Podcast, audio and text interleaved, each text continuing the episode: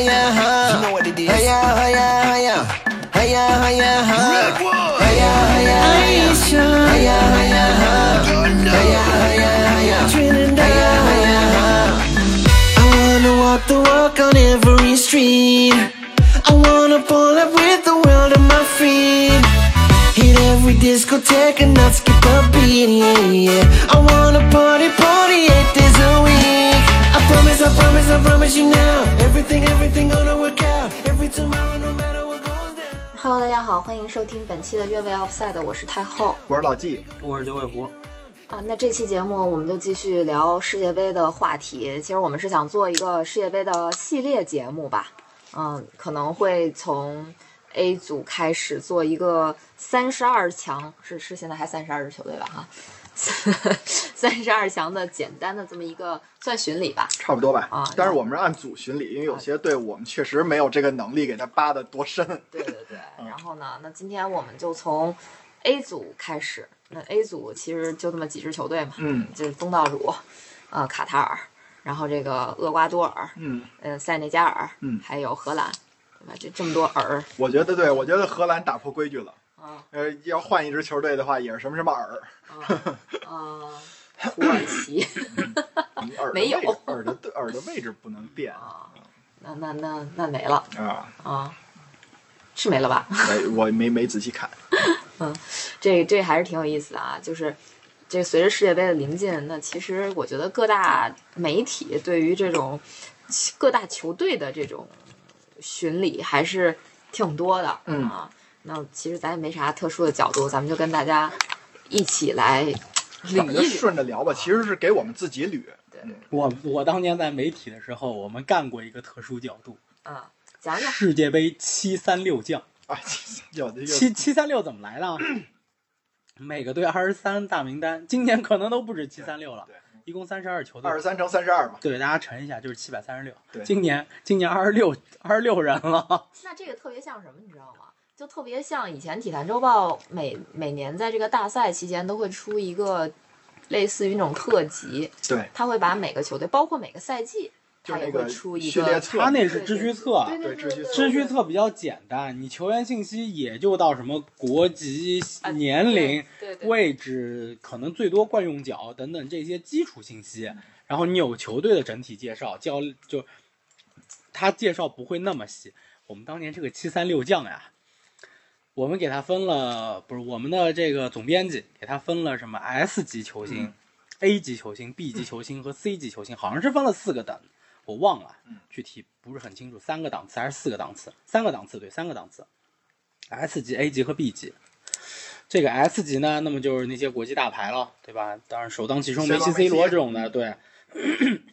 这这这票人要做九个短视频啊，A 级的这一票人，哎，每人要做七个，要每人要做七个还是五个短视频，我的天哪！就去介绍他各个维度去介绍他。嗯最难做的呀，还其实是 B 级，就那些 S 和 A 级啊都没什么，因为你都能找到大量的资料。你就算让让那个让那个大家去捡，比如说 C 罗家乡马德拉岛这种介绍，都能找着。因为有 C 罗，那你肯定能找着，所以你怎么着都能剪出个短视频来，而且有很多的文字文字介绍。难的是什么呀？B 级，嗯什么球员啊？沙特第三门将，嗯，哎，俄罗斯队第三门将这种，就是这太难找了是吧？你沙特第三门将谁呀？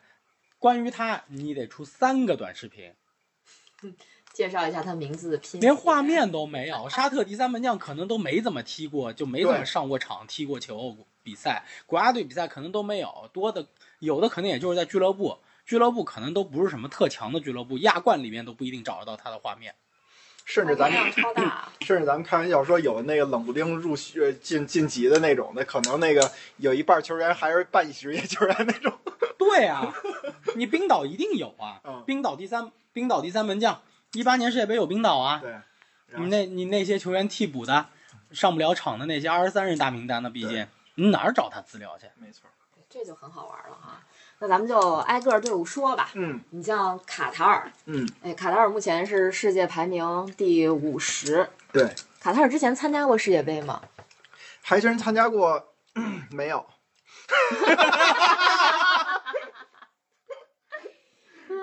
可以说卡塔尔是到目前为止唯一一个真正意义上的，就是说没有参加过世界杯，只靠东道主身份晋级的这么一个国家。嗯，太好了，这个尴尬的身份不属于我们。你中国，你已经参加过二零零二年世界杯了，对，无所以我就说还好，这个尴尬的身份不会属于我们中国。即便即便中国二零零二年没参加世界杯，现在也不属于我，也不是第一个了，对吧？因为卡塔尔给我们当榜样了。呃，其实呢，有两个国家跟他情况类似，一个是乌拉圭。乌拉圭第一届世界杯是他主办的，所以办对没办法，他一定你要刨除出这个乌拉圭呢，还有一个，就是九八年的日本。嗯，呃，其实不是零二年的日本，就是怎么说啊？就是因为拿到零二年世界杯举办权这个确切消息的时候，是在一九九六年，那会儿日本就是还没开始踢那个九八年世界杯的预选赛呢，所以日本它成为了第一个没有参加过世界杯，但是拿到世界杯举办权的国家。嗯，但是呢因为他九八年进了，哎所以对他就摆脱了这个尴尬的局面。没错，现在卡塔尔，但是人家卡塔尔不在乎这个事儿，对吧？对，人家卡塔尔说我们有钱，我们在乎什么？是对对对对对，嗯。这中国对于卡塔尔这个这个地方或者这个国家，中国国家队吧，对于这个国家好像还是有比较深刻的记忆，是吧？我觉得卡塔尔就是中国队的苦主，从各种角度来说，就是中国队苦主。嗯，这个，嗯，因为卡塔尔，我们要说这个国家的这个足球这些事儿吧，他没参加过世界杯，所以你没法说他在世界上有什么表现。就是咱们印象，就是对于我来说印象最深刻的就是一九九七年那个十强赛，嗯当时好像是沙特是种子，伊朗、中国、科威特、卡塔尔这五支球队。然后当时咱们是避开了日韩，但是咱们跟两呃一堆西亚球队分在一起了。嗯啊，当时呢，这个这个九七年、九八年那会儿，你像什么高峰啊、范志毅嗯，这名字别提啊。哎嘿嘿，范志毅，是我要逼对掉吗？范志毅啊，什么谢峰啊，什么就隋东亮啊，这这隋东亮可能都小小的，李铁啊，他都小孩儿嘛，就是属于第一第一，就是应该叫中国的黄金一代。然后大家对九八年世界杯真的很有信心。当时咱们中国队在那个俄罗斯好像拉练，哎，是反正在欧洲拉练，取得成绩都特别好。当时是彭伟国还是谁啊？说话说你别说伊朗啊，俄罗斯过来踢我们都未必说赢。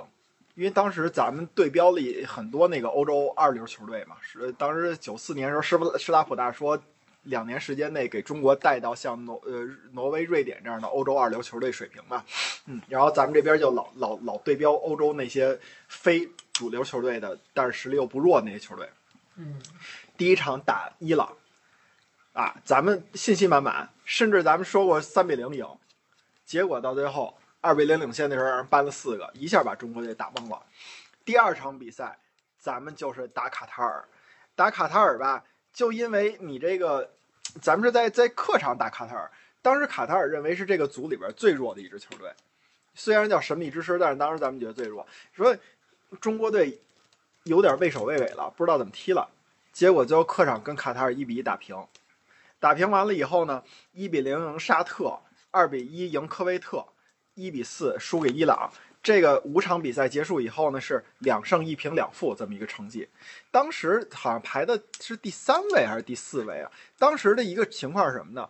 这个组一共五支球队，第一名直接晋级法国世界杯，第二名是要打附加赛，然后去跟那个。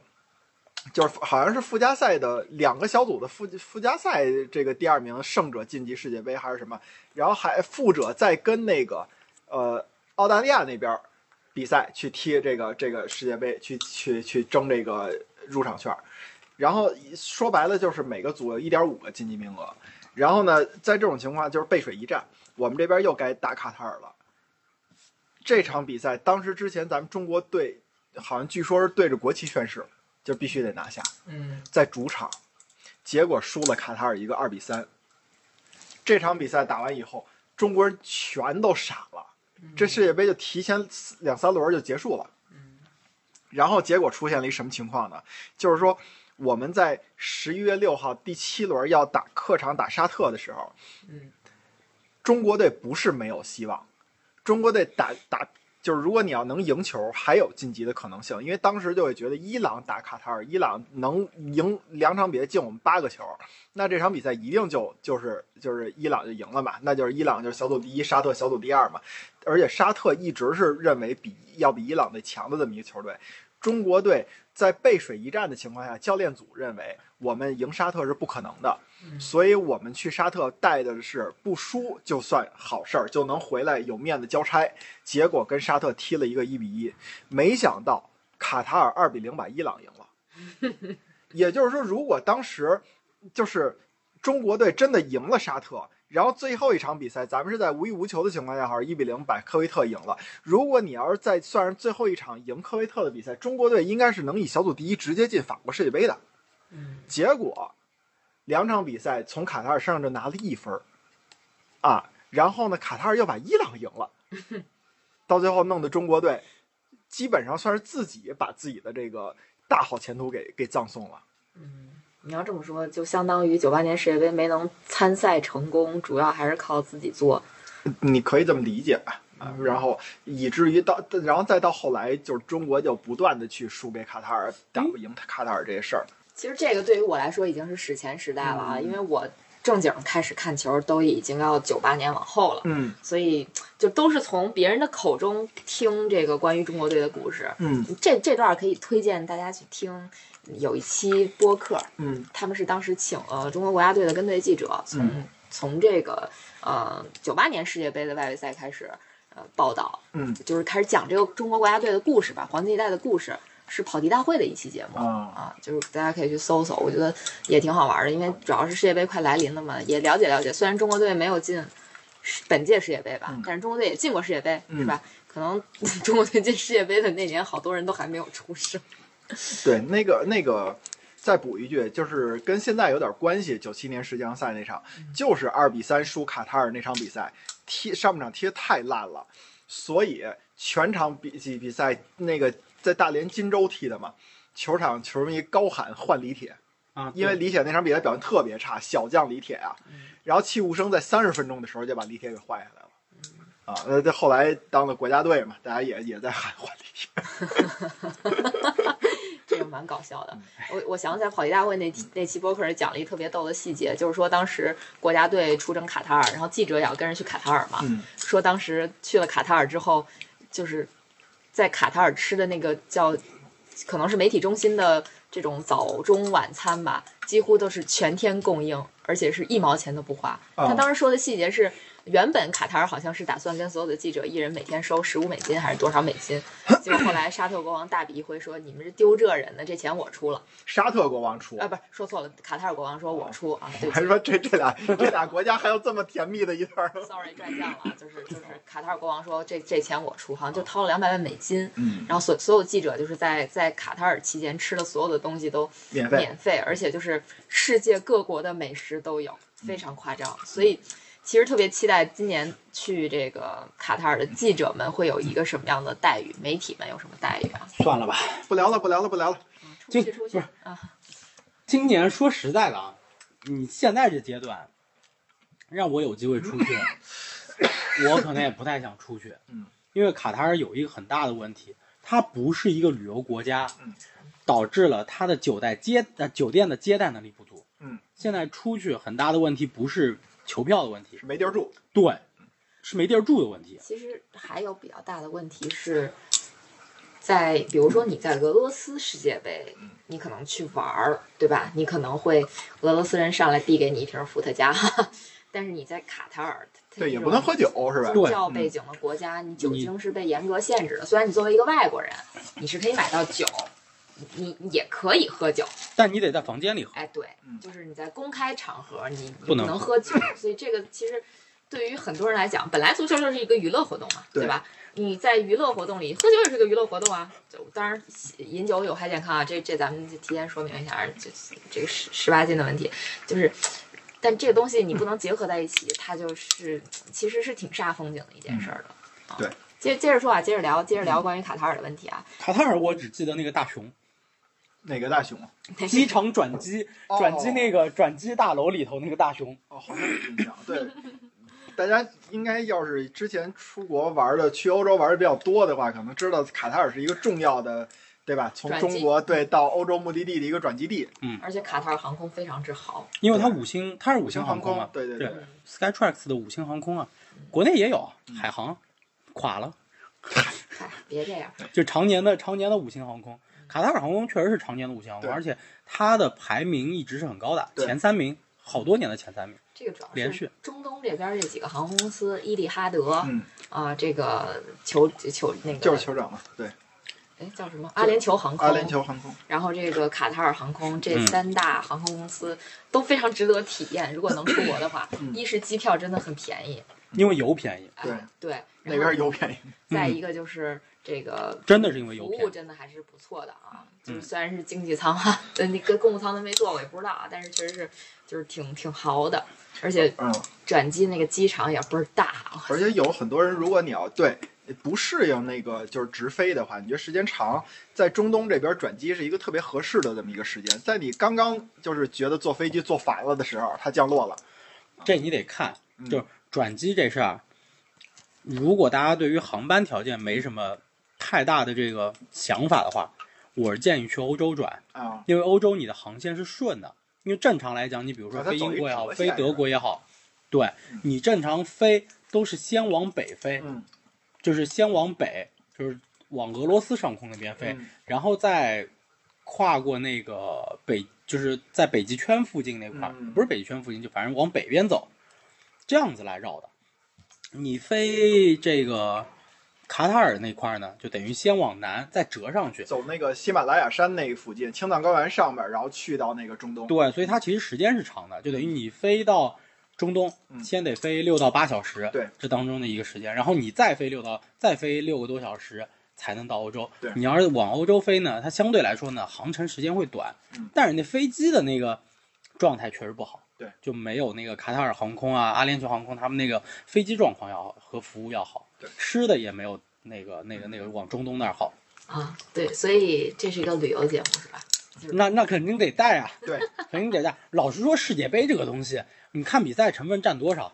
我实话实说啊，世界杯你去看，那个行程上需要时间，在当地你肯定不是只是看球，你肯定还会玩儿，嗯这都会耽误你看球。说实在的，我们自己去看过欧洲杯，你都知道，对吧？嗯，对，你就在在欧洲那几天，你看多少场球对？但是你要在国内，你就盯着电视电视就完了，就是场场都看。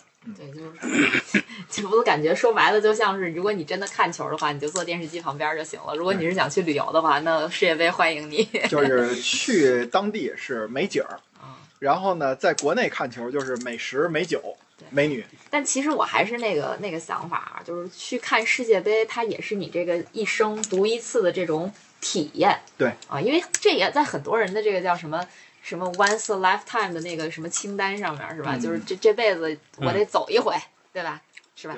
所以这个如果说未来还有机会的话，还是真的值得去看一次啊，体验一下这种。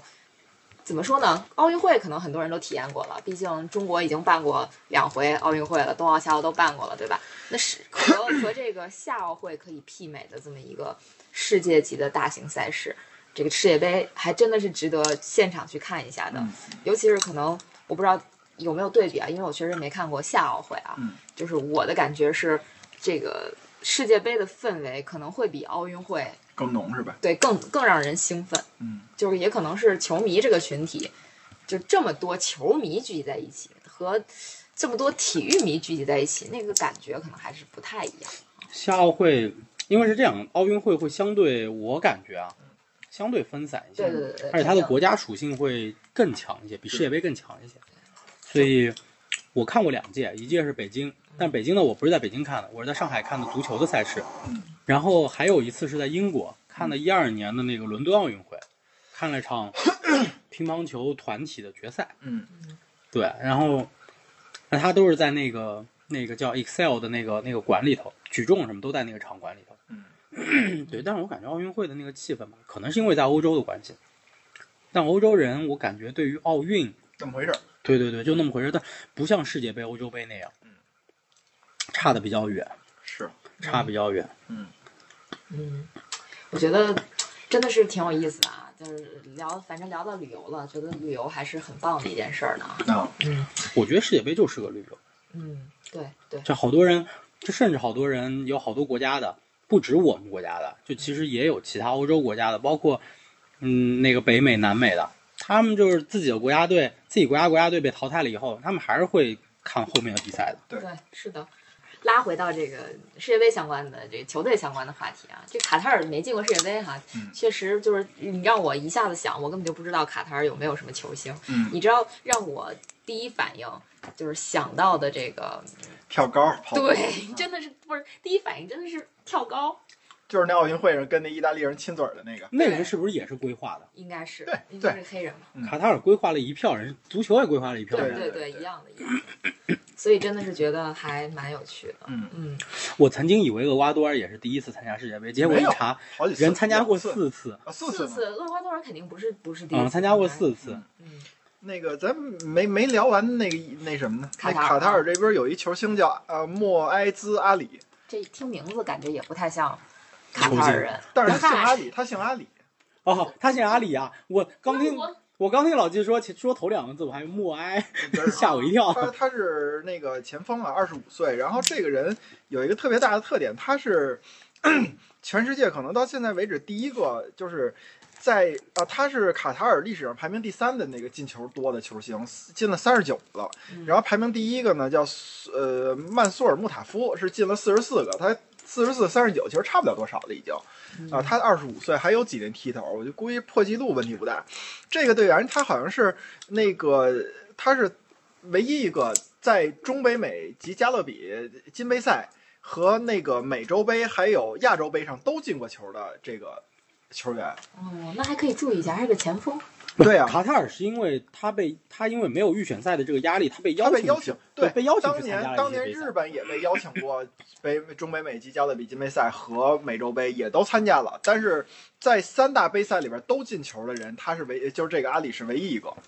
而且一说到这，又说到中国痛处了。中国当年就是比赛水平其实不弱的时候，多次被邀请参加美洲杯，嗯，但是当时中国足协认为我们去参加美洲杯就丢人，所以就不去。嗯每次都拒绝。但是当时的大家不知道的是，中国最欠缺的是比赛机会。你需要有跟国际高水平比赛，在而且是那种非友谊赛性质的这种比赛里边过招的时候，你把这些全耽误了。嗯结果你这边每次一打这种所谓的外围赛，或者说一打什么预选赛，你看见包括韩国、日本，你都觉得是是是是新对手。你发现怎么跟我们打友谊赛的时候那个状态不一样啊，对吧？你你结果就是你把这些好机会都耽误了，结果到到现在为止，中国队其实，你说你你你你缺比赛机会吗？肯定缺，但是你为什么缺比赛机会？因为首先你的实力你已经进不去了，其次人家也不邀请你了。嗯嗯对，说到这儿，忽然想起来，说日本，嗯，日本是想去打欧国联是吧？对对对对，日本曾经想打欧国联，要不是曾经，就是说好像想那个跟欧足联商量下一届，还是说下下届？参加欧国联，嗯我觉得这这想法真是太大胆了。就是日本足球为什么就在咱们看来可能算是近些年发展的不错，各方面的原因都有啊。就是反正可见一斑吧，就从他想打打这个欧国联这件事儿，嗯对吧？你就能看出来一点儿端倪吧。嗯，嗯，那关于卡塔尔，其实好像差不多也就到这儿了。对对对嗯这因为这个球队确实有点神秘。嗯啊，这么说有点神秘啊，就是可能世界大赛出现的身影几乎就说没有吧。嗯啊，那那我们就看看世界杯的时候，他会给我们带来一个什么样的表现。嗯尤其是揭幕战这回也该他们打了哈。嗯啊，那咱们就引出揭幕战的另外一个对他的对手厄厄瓜多尔厄瓜多尔。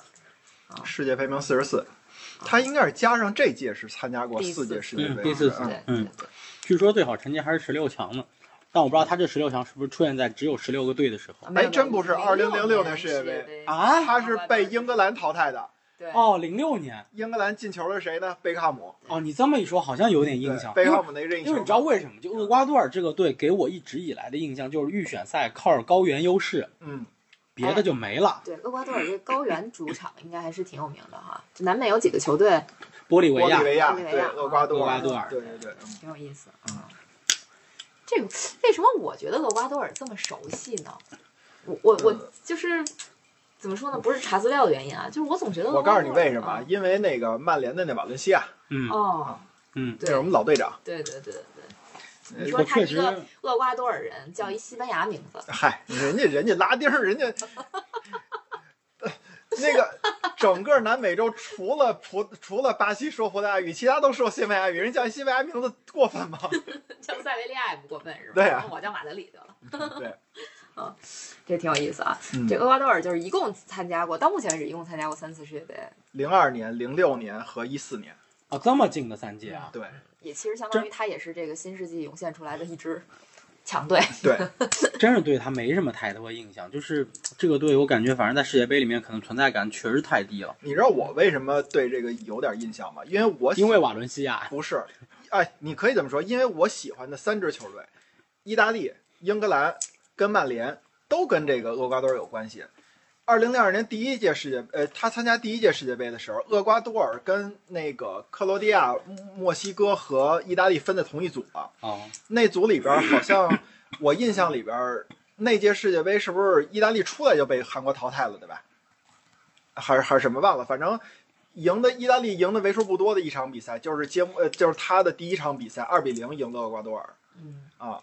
然后呢，第二个就是二零零六年世界杯，就是八分之一决赛，因为我最喜欢贝克汉姆嘛，贝克汉姆进了那个任意球嘛，打的这个厄瓜多尔，呃，然后再有就是瓦伦西亚。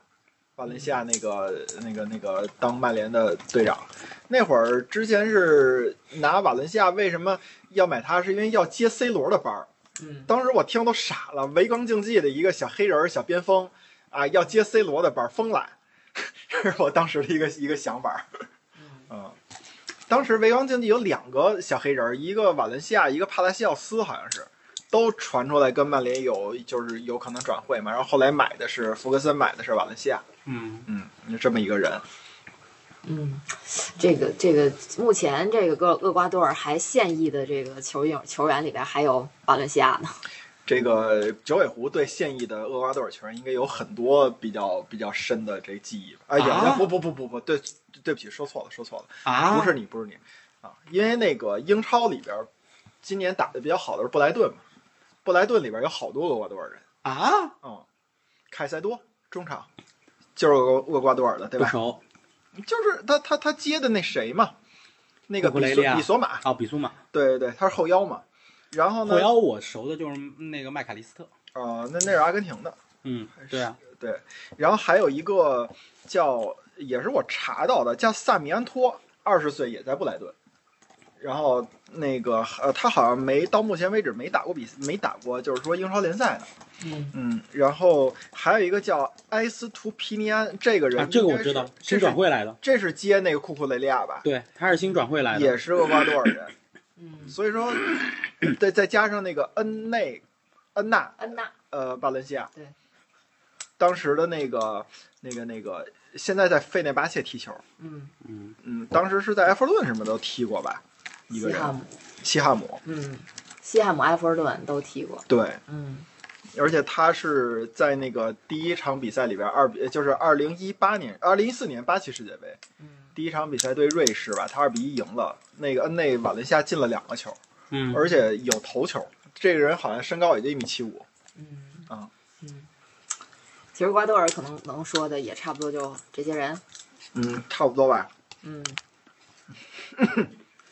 他最大牌的球星就是曼联的那个瓦伦西亚瓦伦西亚，安东尼奥瓦伦西亚。对啊，这而且那个你你们不不敢想象，在有一次那个访谈里边，金向凯老师把瓦伦西亚评为了英超三十年里边曼联的最佳后卫哦，啊？他的位顺位在那个谁金向凯老师心里边是超过了加里内维尔的。哦好好好，嗯好吧，他的话听听就算了。好的吧，嗯那我们就呃接下来下一个球队，下一个尔下一个塞内加尔，塞内加尔啊塞内加尔这个就非洲呃这个球队，这个这我嘴都瓢了啊！这塞内加尔其实你不能因为人家赢你揭幕战赢过法国就这么说人家，塞内加尔世界排名还挺高的，现在世界第十八是吧？对第十八，这是一支强队，嗯，这是支强队。对。对世界杯预选赛非洲区最后阶段比赛，塞塞内加尔是跟埃及打，嗯。然后三比一赢了埃及。嗯，有点埃及，埃及可是拥有这个萨拉赫。萨拉赫的，埃及是非洲杯亚军，对，嗯嗯嗯，对，这个这个还是挺有意思的啊。这个塞内加尔应该之前是，其实比塞内加尔比厄瓜多尔参加世界杯的次数还少呢，对，他啊加上这届好像才三届三次，啊嗯，啊！两次分别。但印象里他可真是个强队，现在因为最近的印象可能是二零一八年吧，二零一八年塞内加尔是打进了世界杯决赛圈的。对他等于跟今年是背靠背了，他这是他第一次背靠背，两届世界杯连续出现。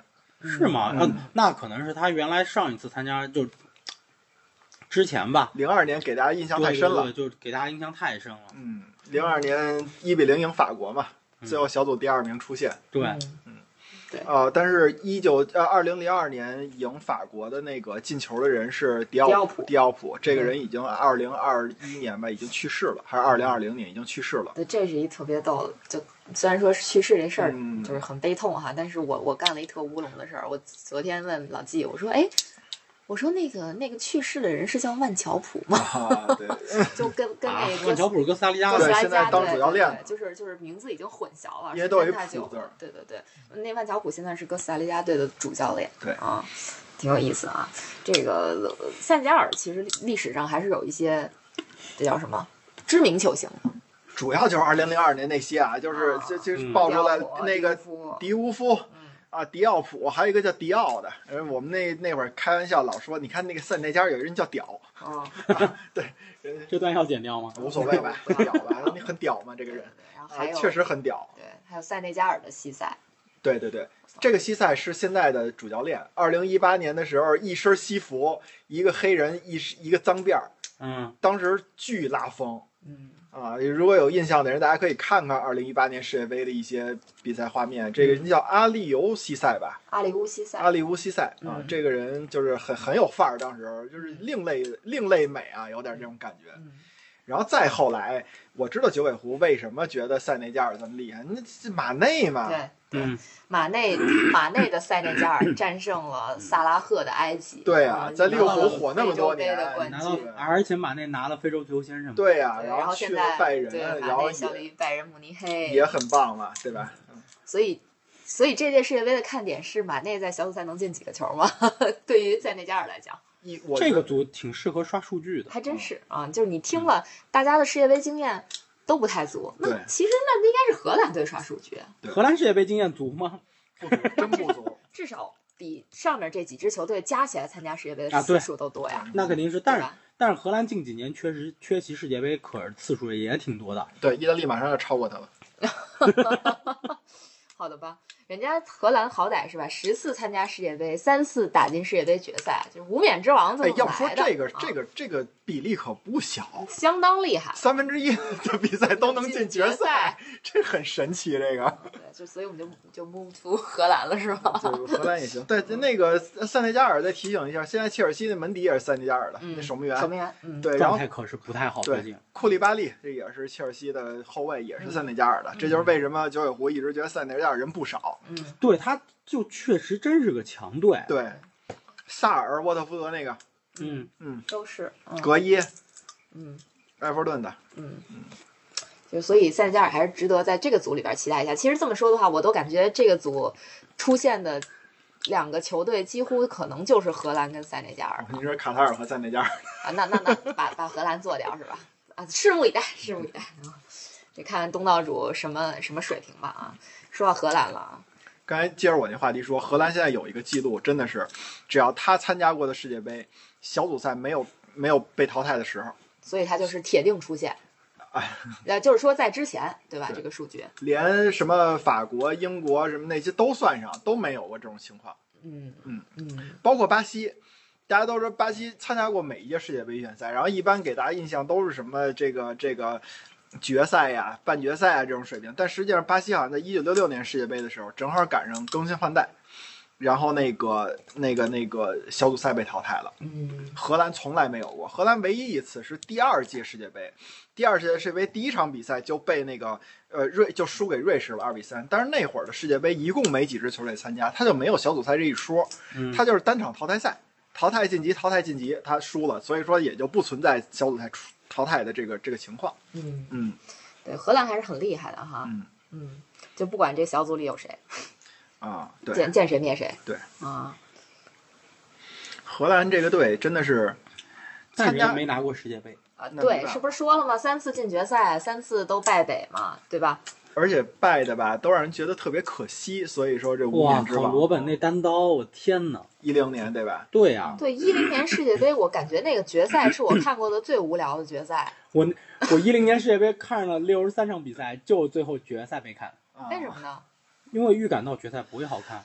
因为那年因为那年的西班牙踢非常传，就非常非常那个的 Tiki Taka，然后荷兰就是一支就是狗赢的球队，就那年的荷兰是非常没非常的重防守。糙的，那对年那年世界杯决赛可能是我感觉我看过的最最没什么点的决赛。嗯，就是那年的决赛给我什么感觉？就是，嗯，有点像德约科维奇打穆雷，就就就扯网球去了。但是真的就是这种感觉，就是俩人水平都挺高的，可以说，但是互相蘑菇。对，就是让你很难受，你懂吗？就那个那个那个感觉啊，然后那比赛就用斯诺克来举例子啊，嗯可能有点像，不是今天这个思维引申的都有点远。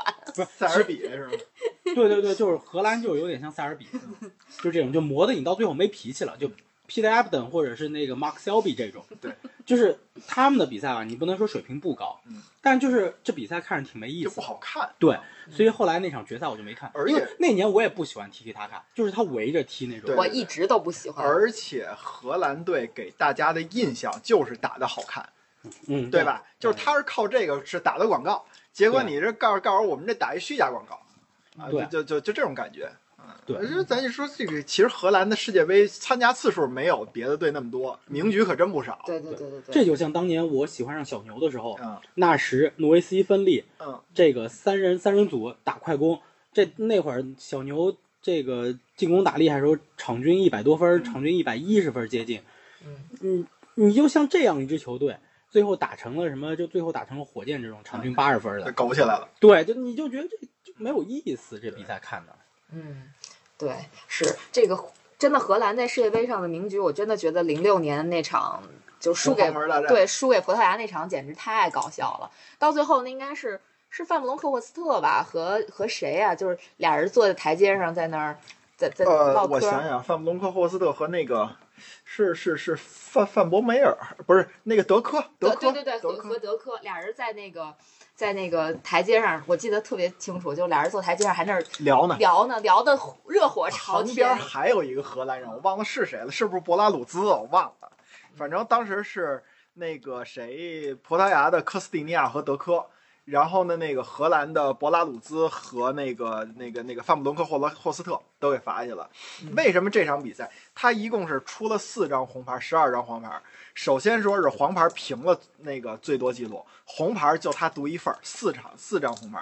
另外一一个就是说，这个比赛就跟刚才九尾狐说的，葡萄牙和荷兰给人的印象都是打得好看，嗯，结果这俩队不打不不踢球了，改打人了，啊，就这种感觉 对那场比赛也特别丑陋。啊，对啊，一比零嘛，最后真的就就没有人心思在足球上了，嗯啊，哎，但是真的，我就是对德科跟范文克沃斯特俩人在那儿聊天儿，就是就他俩不是那个特别不友好的聊天，当时对那个场景，就是你感觉他俩在讨论，因为他们俩当时时队友嘛，巴塞罗那队友，他俩在讨论战术，感觉就是不是在或者说不是在那种很剑拔弩张的那种，有点像那个主教练跟助理教练之间的那对对对对，种感觉，就就特别好笑那场比赛啊。但是你们对那个之就是离现在比较近的那个名局都没印象了吗？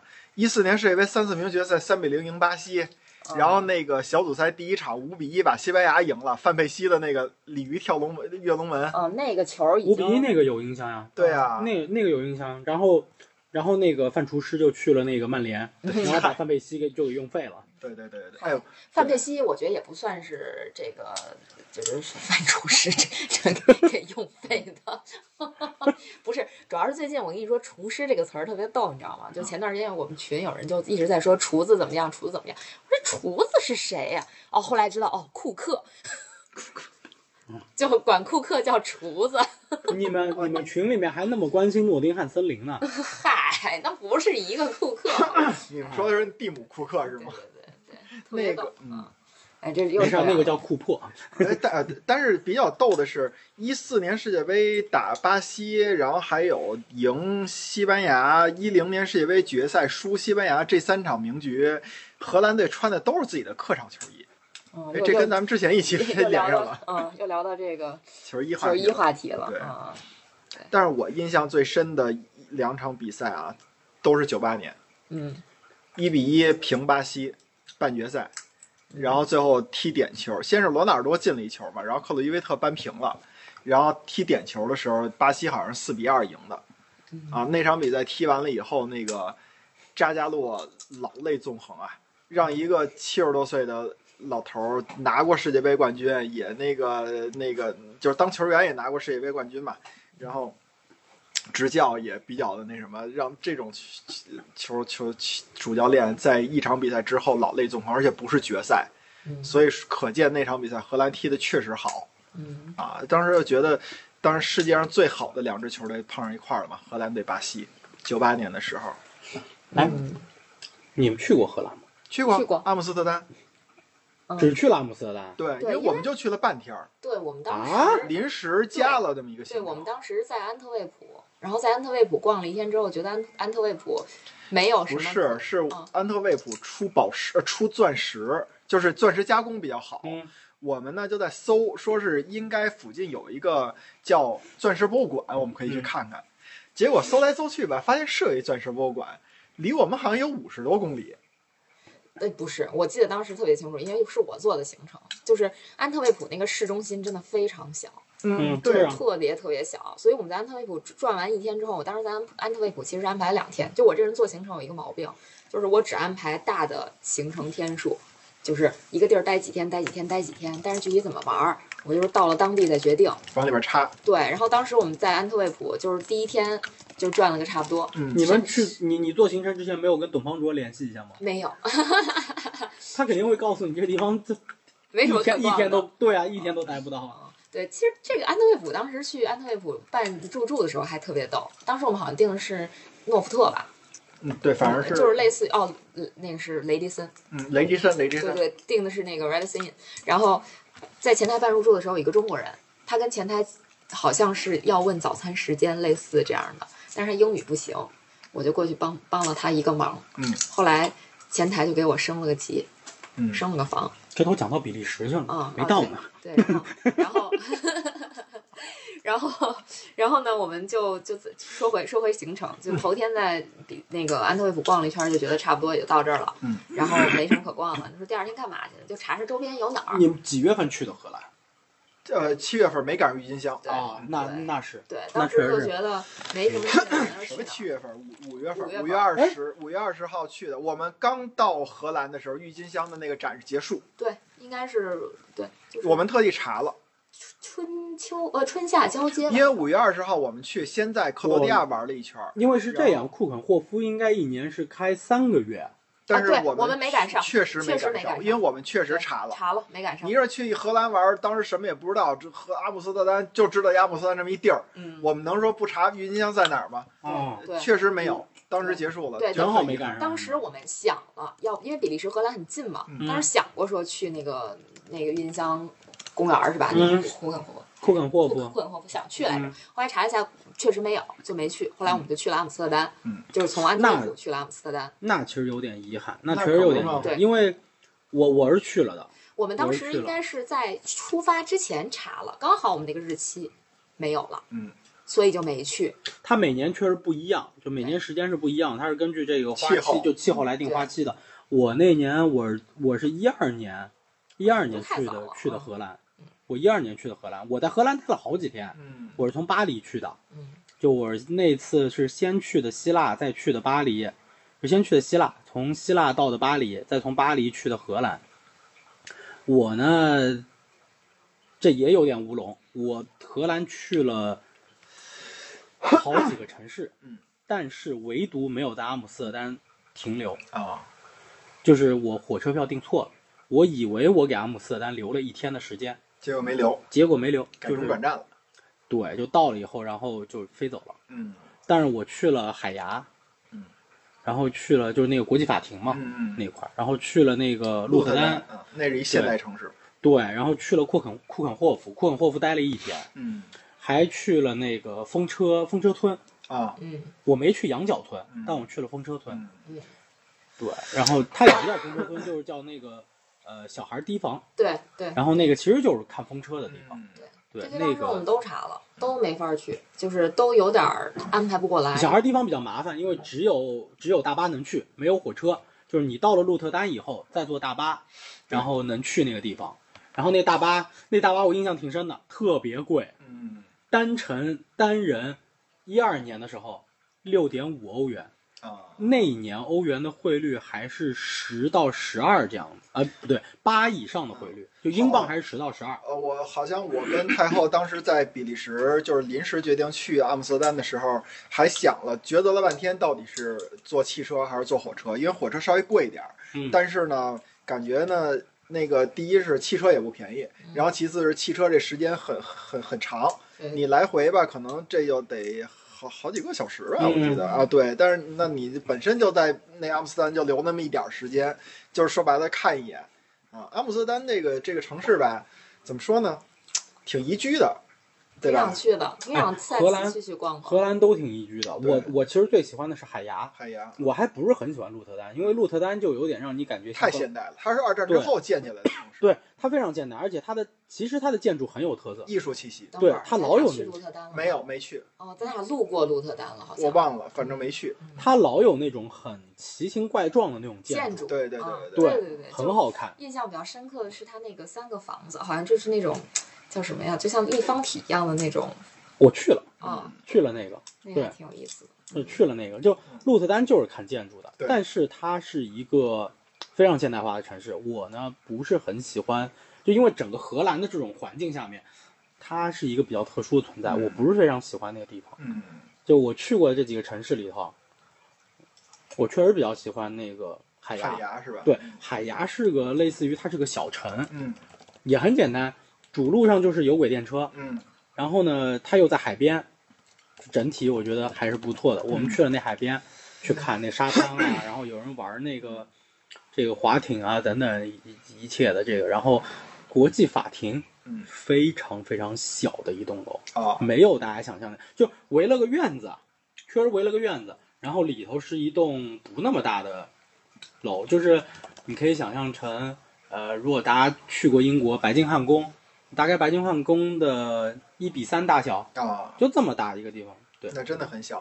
对，其实可能有很多东西都是属于名声在外，然后你去了以后，你呃看见真本主了，你觉得我操怎么那么小啊？就非非常非常小，就真的非常非常小。欧洲有几个都是这样。你说这可能这国际法庭是一个，都没有中国可能某一个这个呃北京可能某一个区级的法院啊建筑那么大，没有，可能都没有那么大。然后还有哪个呀？奥地利的金色大厅，然然后 维也纳金色大厅，然后还有就是那个比利时的那个小鱼莲撒尿的小孩儿，嗯然后还有最著名的卢浮宫里边的蒙娜丽莎那画儿，是不是小的跟他们邮票似的，好多人。所以这那那是对以后以后再讲这些国家巡礼的时候，我们也可以聊聊。呃，阿姆斯特丹这个地方啊给我一感觉是什么呢？就是说，呃，比较有特色。但是如果你要是去了，比如像呃罗马，然后比利时的那个布鲁塞尔，然后法国巴黎这种的，就是呃怎么说呢，就是天主教国家的这个首都以后，你觉得荷兰的这个阿姆斯特丹啊，呃没有那么富贵，没有那么富丽堂皇。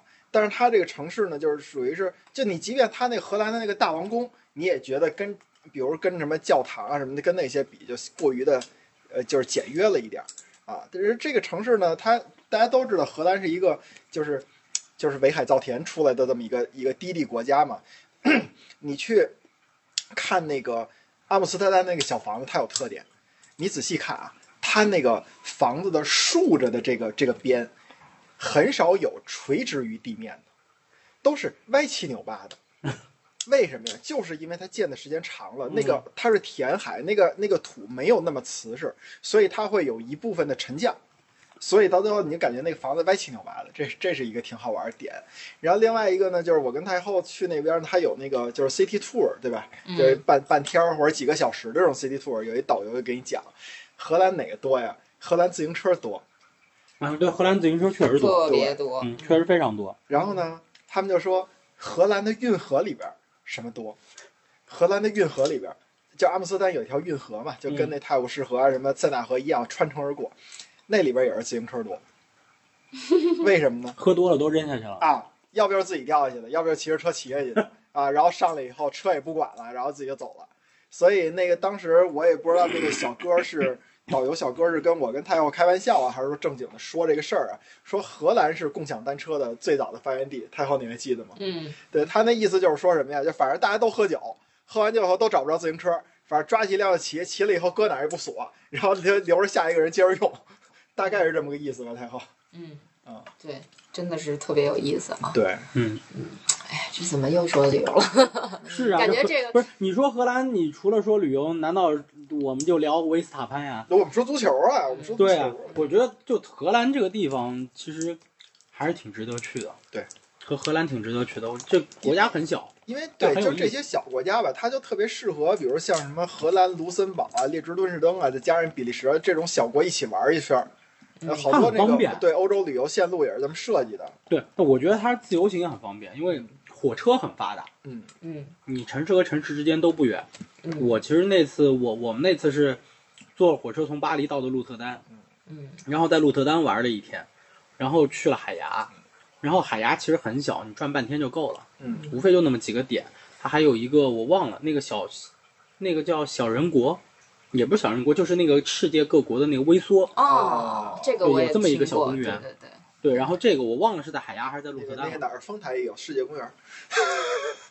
行吧，嗯。反正有这么一个，然后就去那儿看了看。就其实这些地方都很小，每个地方都是这种，可能你如果作为旅游去的话，半半天一天，嗯，但是我觉得这些地方都非常非常宜居，就对非常非常适合生活。对，就欧洲特别舒服对欧洲这些国家和这些比较相对比较小的城市哈，去逛可能有个一天儿半天儿的，你就逛差不多了啊。但但是就是特别有意思的一点，就是你可以随便找家小店哈，往那儿一坐。对，你就你就适合点杯咖啡。它是什么呀？就属于是叫这个这个特别小，这个国家这个城市特别小，你逛一天半天就成功，就就没什么可逛的了。嗯，但是呢，你就想每天都重复这个生活，想在这儿待个十天半个月的。对嗯，就是这种感觉。你特别适合就是去海边坐一坐，野餐一下，或者找一个咖啡馆就坐一下，泡一下午。对，一泡一下午，就是这种。所以就是你会看到欧洲的电影里头啊，什么乱七八糟，老出现这种场景，就是拿本书，哎，咖啡馆一坐坐一下午，哎，真的挺适合生活。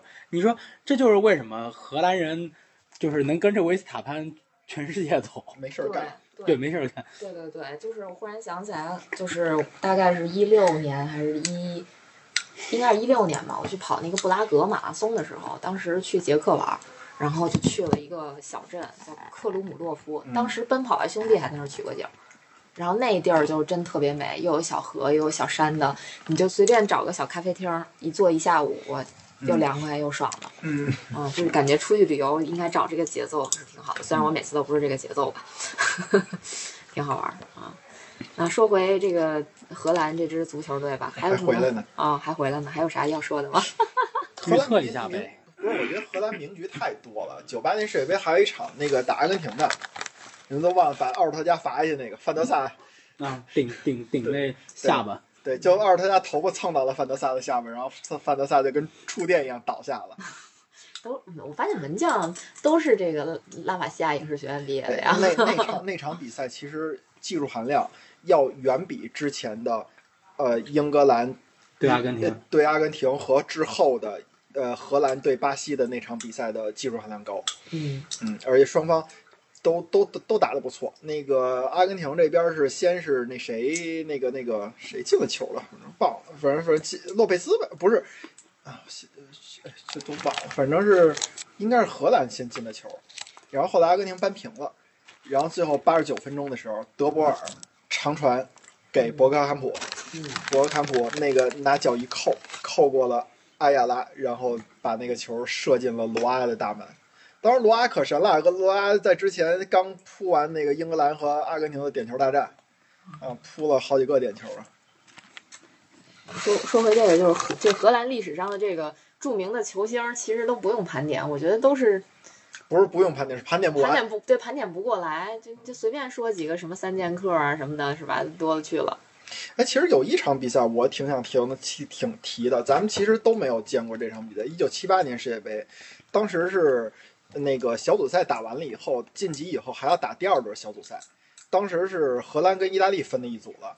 那场比赛荷兰最后二比一赢意大利了。两件事儿，第一件事儿是时任中国国家队主教练阿里汉进了一四十五米的那个那个远射，那好像是迄今为止世界杯最远进球，第二远。是吗？第一远是谁？二零一零年比利亚那个打智利的时候进过一四十五米的吊射啊，那个是给破了，嗯这是一个。然后另外一个是那场比赛，呃，荷兰队还有一个队员叫什么呀？叫那个呃厄尔尼布兰特斯，这个人是到目前为止第一个吧，还是说唯一一个，在一场比赛里边既进了自己球门，然后又进了对方球门的这么一个一个球员，就既进乌龙球，然后又又绝杀赢了意大利这场比赛。嗯嗯，然后另外为什么咱们就说那个荷兰叫无冕之王啊？嗯一九七四年世界杯决赛，荷兰打西德，开场荷兰队开球，九十秒的时间，荷兰队十六次传球，然后德国队就就进德国队禁区了，然后德国队就把荷兰荷兰队的那个队员给铲翻了，点球，嗯点球呢也是就就就进球那个应该是是谁内斯肯斯还是谁呀？内斯肯斯点球进的，进球守门员没扑着，也就是说九十分钟的比赛里边，荷兰队呃不是呃开场九十秒钟，荷兰队在没让德国队碰球的情况下就已经进球了。嗯其实这个呢，就当时就觉得，哎呦，这荷西德还有贝肯鲍尔什么的，都多华那多牛啊！然后荷兰第一次参加这个世界杯啊，然后克鲁伊夫什么的，哎呦，这青春风暴。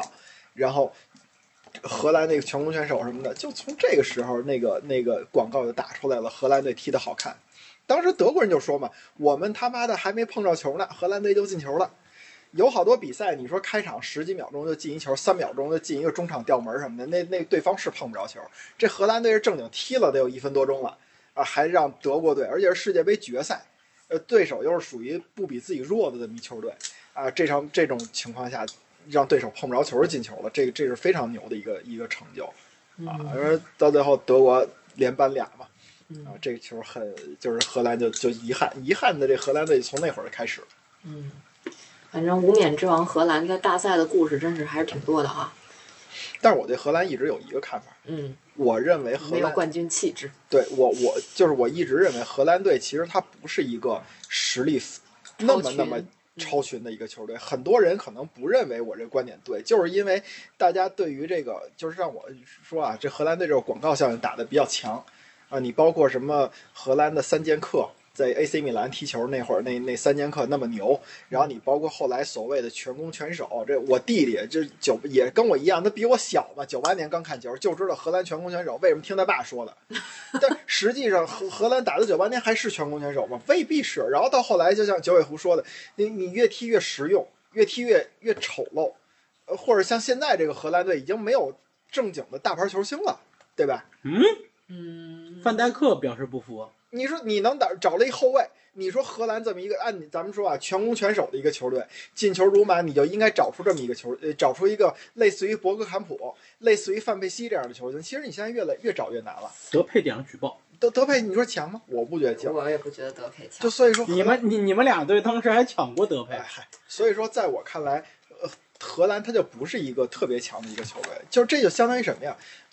你们可以考虑一下皇马球迷和巴塞巴塞罗那球迷，你们会认为曼联是一支就是真的欧洲顶级的球队吗？好多人不会这么认为，你得会啊。说现在，不是，因为你你你拿到你你把曼联的这个成绩，你放到整个欧洲足球这个历史上来说，它除了九八年啊五八年，然后还有零八年这三个八字儿的这个对这这吧这个这个欧洲冠军以外，它其实在欧洲赛场上没有有说服力的这么一个成绩。那你要这么说，巴塞罗那在零零年之前，那这成绩说服力，欧战也成绩说服力也不行，也不对呀、行可不但是还不如曼联呢。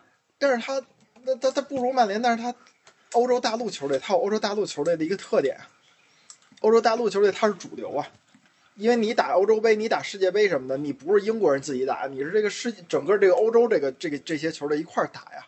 嗯，反正我就是觉得荷兰队其实没有大家想象的那么牛那么强那么牛的一支球队。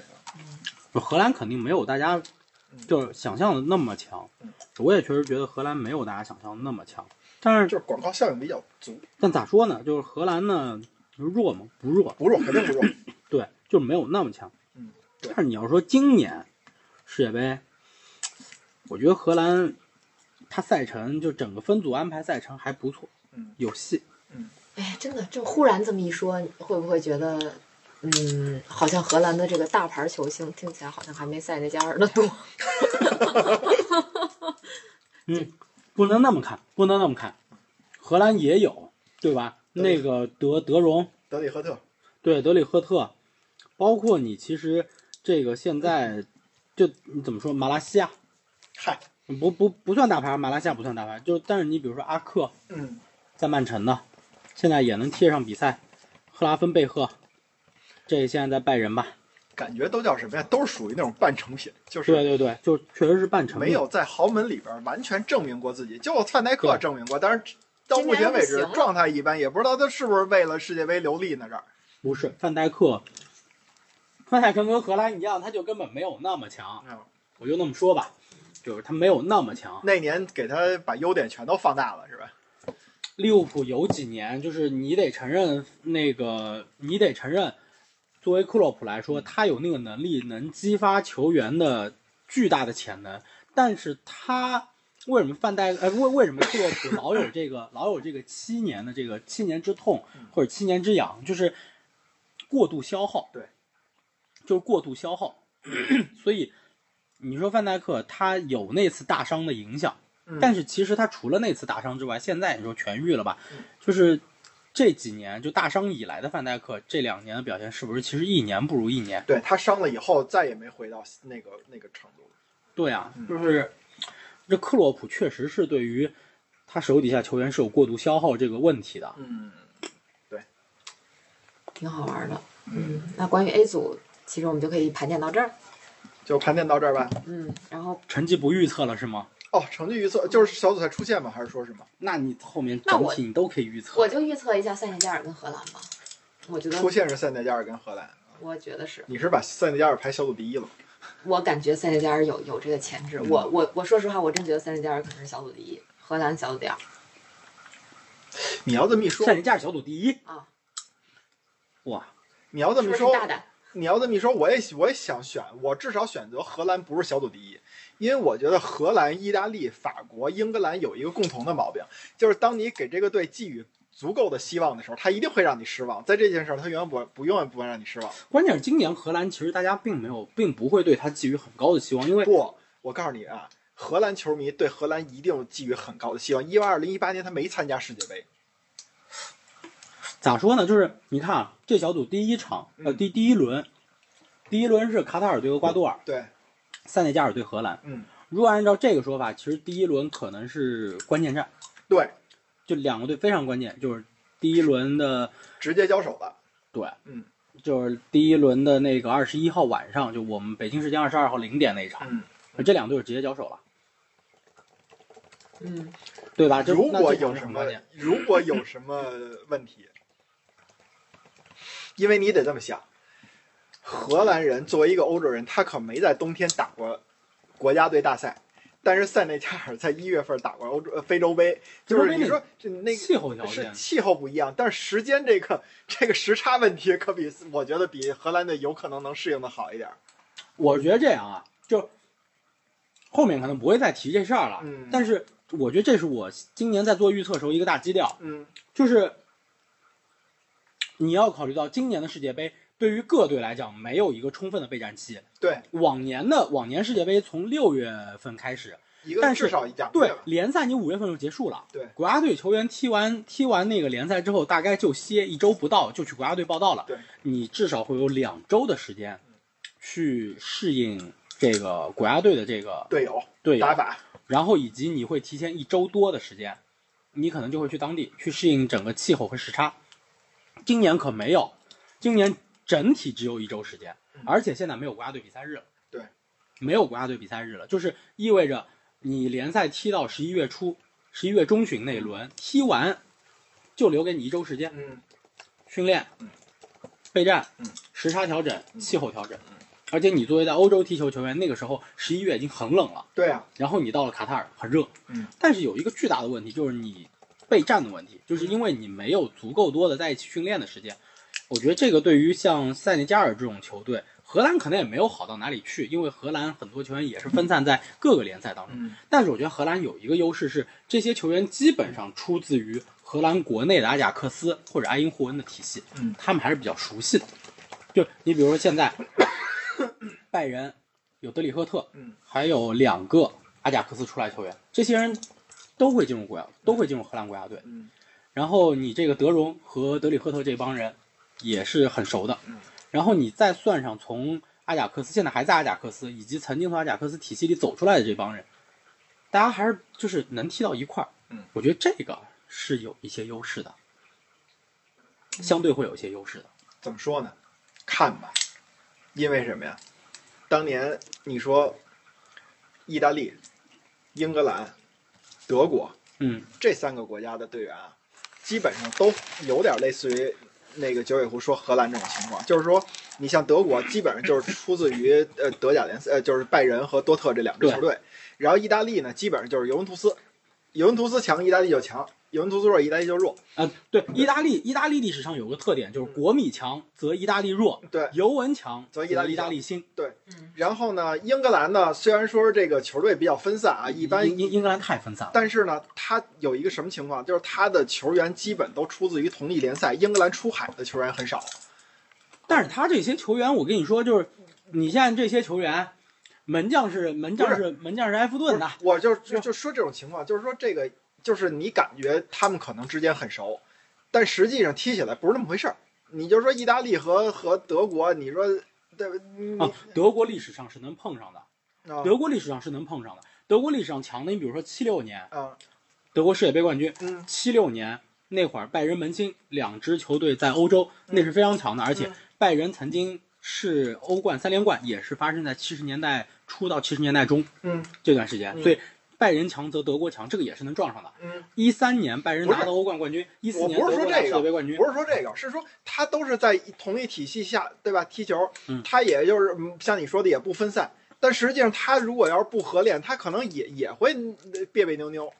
呃，还好，其实确实是有帮助的，是吧？你像这个是这这个就是德国肯定是德国和拜有帮助德国和拜仁是能撞上的，我知道时间是能撞上的。我知道他肯定是有帮助，咱现在就是说，在没帮助的情况下，对谁影响最大更大？呃我反而不觉得对塞内加尔他们这种乱七八糟队影响更大，反而是对那种踢惯了那个、那个就是按部就班的那种最顶级的那种球球队了，给他打乱点节奏，我反而觉得对他们来说可能乱。我我还是我还是挺看好荷兰的，嗯 我还是挺看好荷兰。你看，首先第一场卡塔尔对厄瓜多尔，我觉得反正曾经大家以为可能东道主啊嗯。可能会受点照顾啊什么之类的，但你看上届俄罗斯世界杯，当然俄罗斯世界杯是整是受照顾了，嗯。但他踢的是沙特，嗯，我觉得卡塔尔不太具备这个实力去挑战厄瓜多尔。如果这场对于卡塔尔来讲，揭幕战能打平，嗯，就是一个非常好的结果了。嗯。我觉得难度比较大。那这种情况下，厄瓜多尔可能大就厄瓜多尔有比较大可能性能拿到三分。嗯，这时候压力就来到了荷兰和塞内加尔这一边。对，就是这两队，如果我们说差不多，而且世界杯第一场嘛，嗯大家磨合都不是特别好，如果打成了平局的话，第二场荷兰是打厄瓜多尔，这时候荷兰一分，厄瓜多尔三分。嗯，对于厄瓜厄瓜多尔来说，踢荷兰一分是能接受的。对，荷兰能不能攻破那个铁桶阵？嗯，这个很重要。嗯，卡塔尔对塞内加尔，我觉得没什么太大悬念，卡塔尔顶不住。嗯，应该是顶不住的。嗯然后这个时候卡塔尔就会拿到，也会拿到四分。嗯这一轮结束之后，然后就看荷兰对厄瓜多尔了。嗯荷兰如果攻不破厄瓜多尔，最后拿了一平局，嗯荷兰等于两轮下来拿两分。最后一轮荷兰对卡塔尔获胜，荷兰拿五分。嗯，但是最后应该能出现。五分应该是能出现的，但是因为你要考虑到后面是厄瓜多尔对塞内加尔，嗯但是有可能出现一个极端情况，厄瓜多尔对塞内加尔也打平了，嗯三队都是五分，嗯，对这情况是有可能出现的。对，这小组有可能会出现这种情况，但是如果第一场荷兰能够拿下塞内加尔的话，对于荷兰来说，后面路就会非常好走。对，后面路就会非常好走，而且如果荷兰能以小组第一出现的话，B 组可是一个比较弱的组，嗯 B 组现在就是英格兰、威尔士、美国和伊朗。对，第二小组第二都不行。对，就小组第二，无论是美国还是威尔士还是伊朗，我觉得这个挑战荷兰是就没有这个实力去挑战荷兰。如果真出事儿了，英格兰拿小组第二，说明英格兰不行。这个我们后面聊 B 组我会聊到，英格兰我确实不看好。是啊，是啊，就是我确实不所以不要以为英格兰拿小组第二对荷兰能有多大的影响。对，然后你进入到后面，那个荷兰是 W 四十九，如果说他一路走下去，他是小组第一走下去的话，他是 W 四十九对上 W 五十，W 五十是 C 一对 D 二，C 一后面再看吧，但反正是阿根廷那个组，对吧？D 组是法国那个组，嗯，法国那个组还有丹麦呢。丹麦不好打，对，那么这一场到四分之一决赛就会决定荷兰，如果他小组第一出现，到底他能走多远？嗯，嗯，我觉得这场是就是进八强，它是一个关键战。那我现在越来越期待了。你们这都预测到 后半夜去了。没，因为因为他这一路走下来，对一路走下来嘛，所以荷兰我觉得就有很大希望能进八强，但是他的关键战，我觉得首先第一场对塞内加尔，这是小组里头最强两个队，而且会决定荷兰你后面好不好踢，因为荷兰对手是一场比一场弱。嗯，先踢塞内加尔，再踢厄瓜多尔，再踢卡塔尔，嗯嗯，你前面必须保证去拿过分，否则你后面会会越来越弱势。